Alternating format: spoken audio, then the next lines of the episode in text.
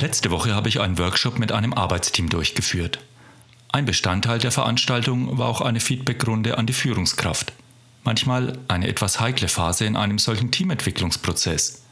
Du kannst dir ja vorstellen, dass gerade bei kritischen Rückmeldungen von den Mitarbeitern an den Vorgesetzten Vertrauen und Offenheit eine wichtige Rolle spielen. Auf diese Aspekte werde ich in dieser Folge noch zu sprechen kommen. Herzlich willkommen zum Podcast Brain Food for Leaders. Dein Podcast mit nützlichen Business- und Lifehacks.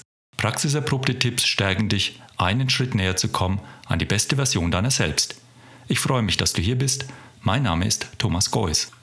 Die Workshop-Teilnehmer haben Beispiele aus ihrem Zusammenarbeitsalltag geschildert und gemeinsam vereinbart, was sie zukünftig beibehalten wollen, weil es sich bewährt hat und was sie zukünftig ändern möchten.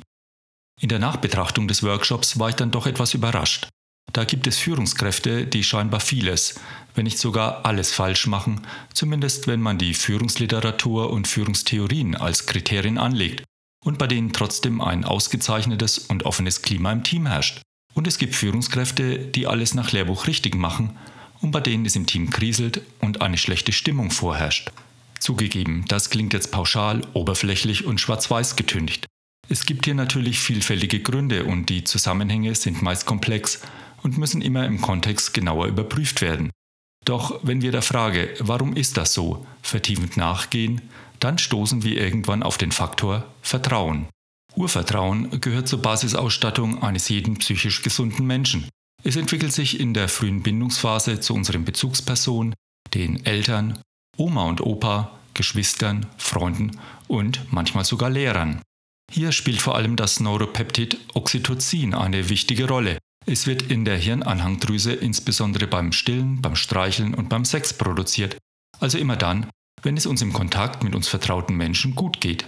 Oxytocin sorgt für körperliche und psychische Entspannung, es senkt den Blutdruck und beruhigt das Stresssystem.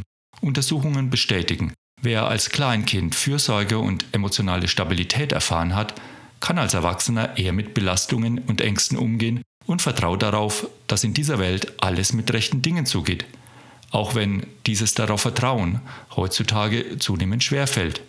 Wessen Vertrauen jedoch enttäuscht wurde, tut sich schwer, es wieder zu gewinnen. In seinem Buch Vertrauen führt betont Reinhard Sprenger die außerordentliche Bedeutung von Vertrauen für den wirtschaftlichen Erfolg. Er schreibt hier, Vertrauen wird das beherrschende Managementthema der Zukunft sein. Wirtschaftlicher Erfolg wird in immer stärkerer Weise vom Ausmaß erlebten Vertrauens abhängig sein. Es zahlt sich aus, dem Vertrauen zu vertrauen und dem Misstrauen zu misstrauen. Vertrauen ist sicherer als jede Sicherungsmaßnahme. Vertrauen kontrolliert effektiver als jedes Kontrollsystem. Vertrauen schafft mehr Werte als jedes wertsteigende Managementkonzept. Vertrauen zählt zu den Hauptursachen für den wirtschaftlichen Erfolg einer Nation. Und natürlich ist Vertrauen risikoreich. Aber das größere Risiko ist es, keines zu geben. In den meisten Unternehmensleitlinien wird auch auf Vertrauen als die Basis der Unternehmenskultur und auf die Wichtigkeit für einen nachhaltigen Führungserfolg hingewiesen. Kernige Aussagen wie Do what you preach und Walk the Talk sind ein Grundsatz für Glaubwürdigkeit. Denn Glaubwürdigkeit schafft ein Führungs- und Betriebsklima, das stabil und robust genug ist, mit den Herausforderungen des Alltags erfolgreich umzugehen. Und dieser Alltag ist immer mehr vertrauensgefährdenden Situationen ausgesetzt. Denn Vertrauen, das hat ja jeder von uns vermutlich schon einmal erlebt, ist ein flüchtiges Gut. Deshalb sollte es zu Beginn eines jeden Kommunikations- und Zusammenarbeitsprozesses darum gehen, Vertrauen zu entwickeln. Denn auch die besten Manager machen jeden Tag ein oder zwei schwere Führungsfehler, ohne es zu wollen und meist auch ohne es zu merken.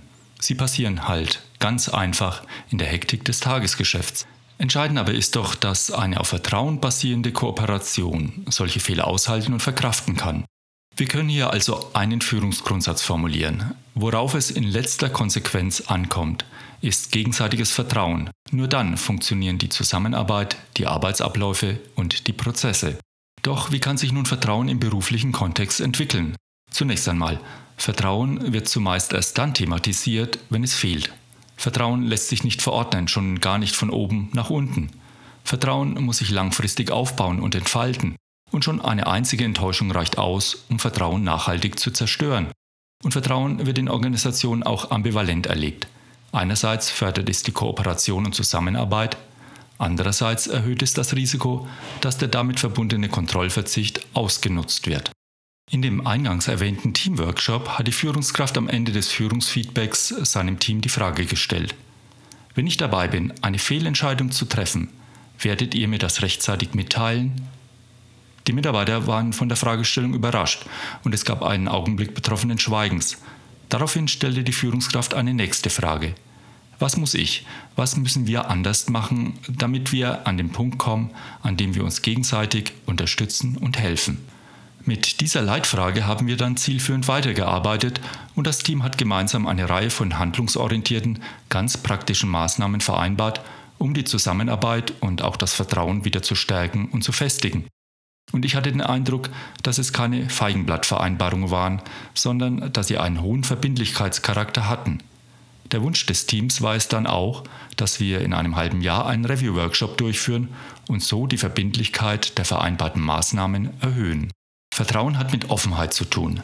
Ich mache mich durch meine Offenheit dir gegenüber greifbar und auch angreifbar. Ich vertraue dir und mache mich verletzlich. Du kannst mein Vertrauen ausnutzen, doch ich vertraue darauf, dass du mich nicht hintergehen wirst. Vertrauen erzeugt Ansprüche. Vertrauen verpflichtet und bindet denjenigen, der Vertrauen schenkt, und denjenigen, der das Vertrauen erhält, aneinander. Und zum Abschluss möchte ich noch einmal Reinhard Sprenger zitieren. Vertrauen ist eine Ressource, die sich nicht verbraucht, sondern die sich bei Gebrauch vermehrt. Eine kritische Masse an Vertrauensakteuren, insbesondere unter den Führungskräften, sind der Boden, auf dem sich eine Vertrauenskultur entwickeln kann.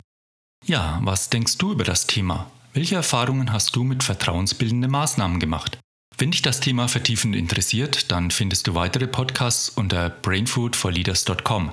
Ich freue mich sehr über deine Fragen und Rückmeldungen und wenn du magst, schreib mir das gerne unter thomas at brainfoodforleaders.com. Ich freue mich auch, wenn unsere Brainfood for Leaders Folgen einen Mehrwert für dich schaffen und wenn du unseren Podcast abonnierst und weiterempfiehlst und wir so die Möglichkeit haben, einen kleinen guten Unterschied in deinem Leben zu bewirken.